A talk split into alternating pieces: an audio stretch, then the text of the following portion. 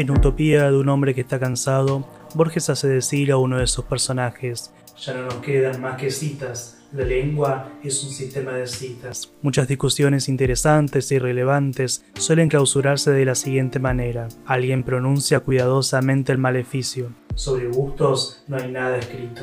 Y eso es todo.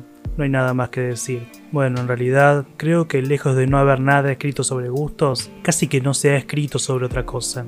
Desde luego que cualquier intención totalizante a la hora de discurrir sobre las preferencias es una empresa destinada al ridículo o quizá a transformarse en esa vaga entidad omnipresente que llamamos la opinión pública. Depende de cuán hegemónico sea el enunciador, claro. En este sentido, el final de la serie Game of Thrones suscitó valoraciones negativas por parte de representantes de todos los cultos. Pero lo que aquí pretendo es caminar en dirección opuesta al paradigma del me gusta, no me gusta, y compartir una minúscula píldora sobre un detalle que me llamó la atención en los últimos dos episodios de la octava y última temporada.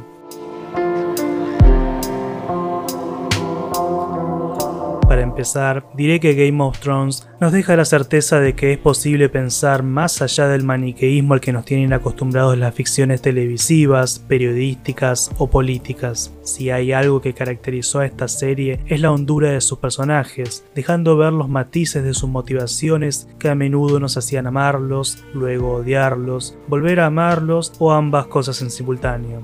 De hecho, personajes que no exhibían esta ambivalencia fueron francamente aburridos. Jon Snow, por ejemplo, siempre me pareció el personaje menos interesante de la serie. Iré un poco más allá.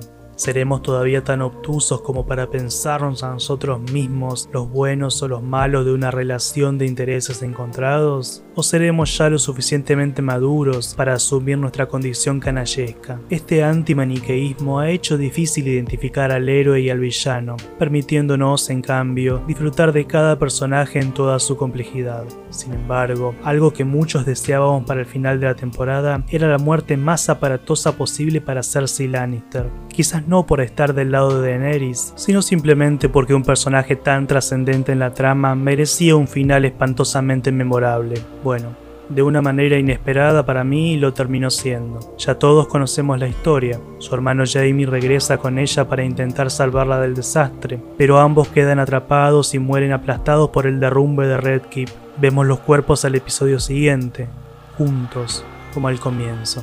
Mas no es la mecánica de su muerte lo que me interesa, sino lo que ocurre antes. Cersei tiene la posibilidad de ver su reinado acabar delante de sus ojos desde un lugar privilegiado. Ve claramente cómo King's Landing cae y cómo Daenerys montada en Drogon comienza a destruir todo, incluyendo Red Keep.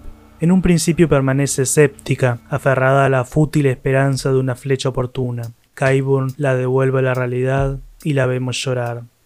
Your Grace, it isn't safe here any longer. Red Keep is the safest place in the city. The Unsullied have breached the gates of the Red Keep.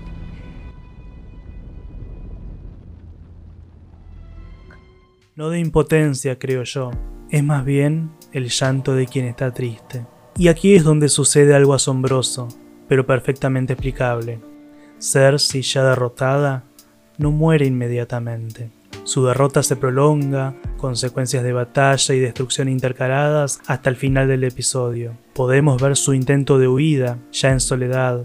Está totalmente desorientada y fuera de sí. Casi podríamos decir que no comprende bien lo que está sucediendo y que se mueve por inercia, hasta que aparece Jamie.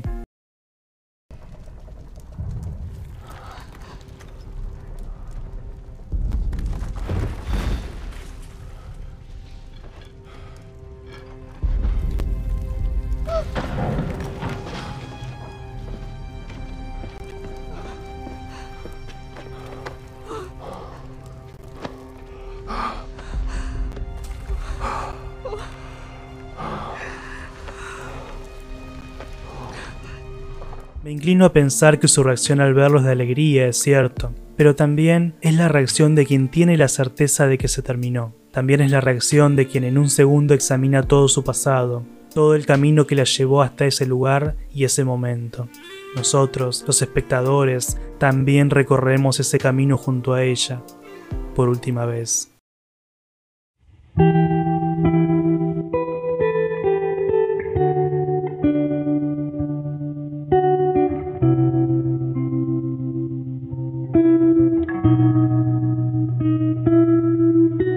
Ahora se sabe vencida. Sabe que el camino que trazó la llevó directo a esa derrota y que también hubo voluntades más allá de su poder que la guiaron en ese sentido. Ambas verdades igualmente amargas. Quizás llegó a pensar en itinerarios alternativos, quizás intentó hallar en qué punto de su historia fatalmente comenzó a caminar hacia ese desenlace, y seguramente no pudo hallarlo, como tampoco podemos nosotros.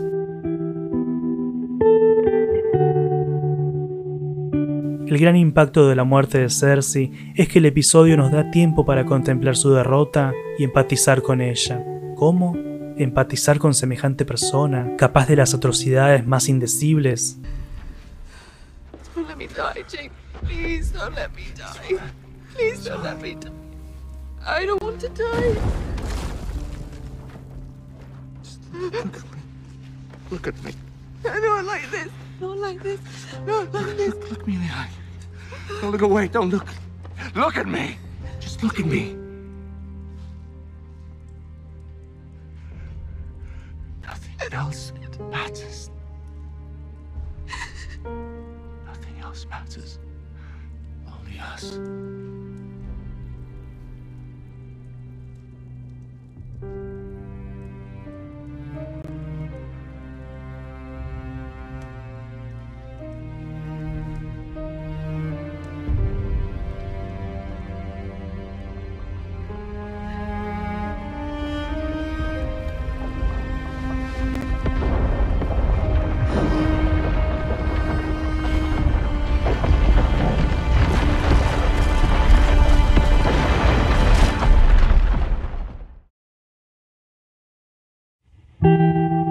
Nótese que esto no ocurre con el Night King ni con Daenerys. En el caso del primero, creo que fuimos muchos los que pensamos que una victoria de los muertos era perfectamente plausible en el devenir de la serie. De hecho, hasta último momento pensamos que la batalla de Winterfell estaba perdida. La derrota del Night King fue tan repentina y sorpresiva que en ningún momento llegamos a sentir nada por él.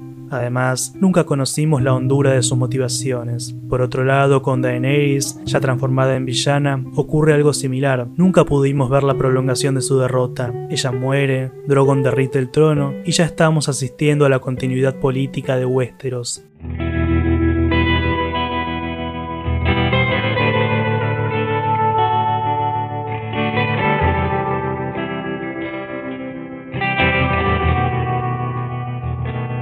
La explicación no es muy difícil, es de hecho algo egoísta. Nosotros tenemos la lejana certeza de que en algún momento de nuestra historia estaremos vencidos y sabemos que esa derrota será fruto no solo de una fuerza externa, sino también de nuestras propias decisiones, del camino que trazamos para nuestras vidas. A veces elegimos creer que no, que al final saldremos victoriosos, que nuestro camino es el camino del héroe, que a lo sumo deberemos estar un tiempo en el vientre de la ballena, tras lo cual podremos volver a nuestra patria y mirar el pasado con orgullo, sembrando victorias en cada galería del laberinto. Podemos engañarnos a gusto, podemos fingir que vamos por el mundo enderezando entuertos, podemos fingir que vemos al valeroso Atrello en el reflejo de nuestros espejos, podemos ocultar el miedo también, pero más temprano que tarde veremos aproximarse el caballero de la blanca luna y sabremos por fin que nos encaminamos hacia el epílogo.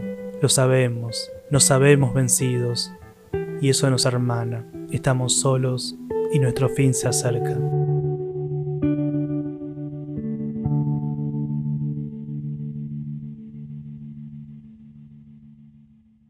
Si escuchar estas palabras te generó algo parecido al placer, al displacer, o a todo lo que está en el medio de ese espectro, o a los costados, o arriba, o abajo, o adelante, o atrás en tu esfera de emociones, sentite libre de manifestarlo a través de los signos estándar que esta plataforma ofrece. Y si tu carácter autoritario te lleva a pensar que alguien más debería sentir lo mismo al respecto, compartíselo. Muchas gracias y hasta la próxima.